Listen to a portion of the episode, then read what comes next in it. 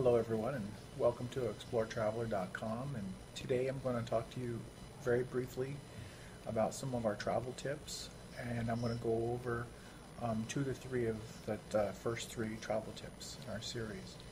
Um, the first travel tip is uh, you never pass up a good toilet.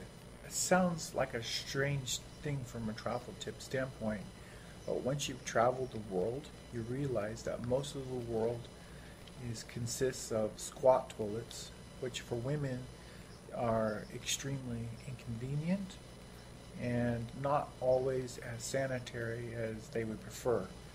Um, but even men, we need to use them from time to time. I can tell you it is not a pleasant experience.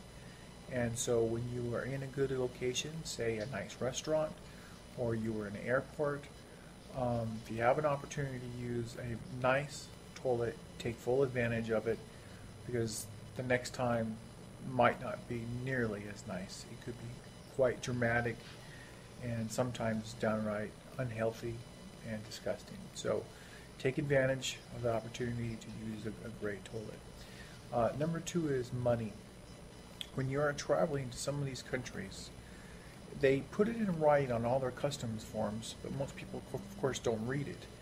Um, but on those custom forms, there's these little notes that basically say if you bring money into their country that is of their own country's currency, you are subject to have all that money seized and taken from you.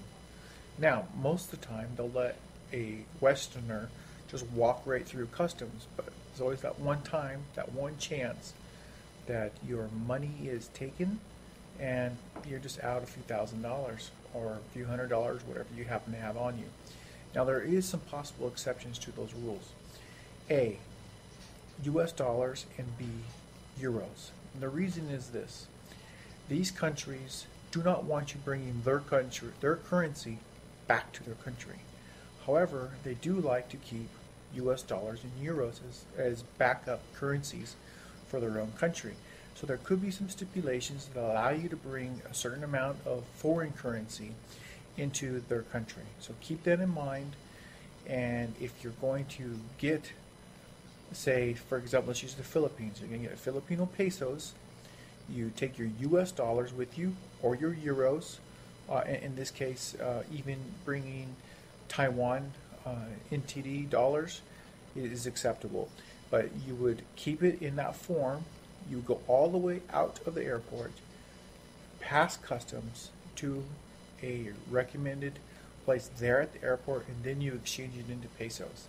That keeps you from breaking any of their customs laws, and they get to have their foreign currency, which they want. It's good for their country, it's good for you, everybody's happy, and you get the best rate.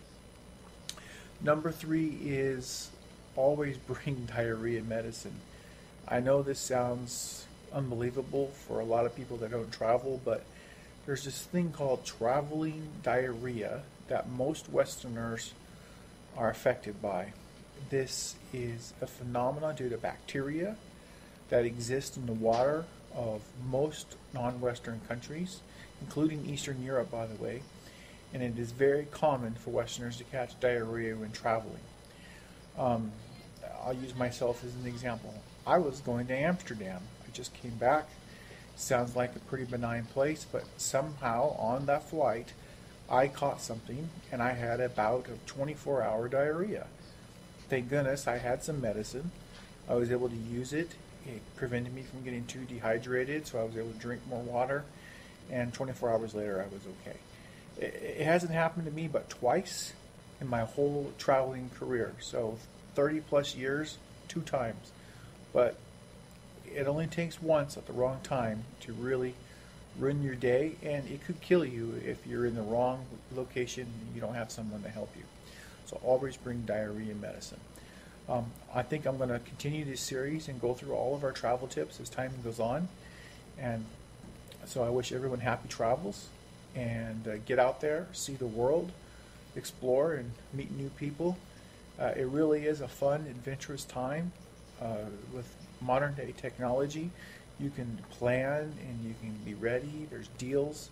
You just have to be willing to try something new. So come see us at exploretraveler.com. Talk to you later. Bye.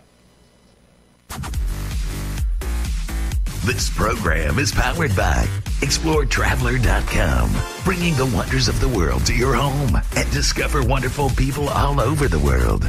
Visit us now at ExploreTraveler.com.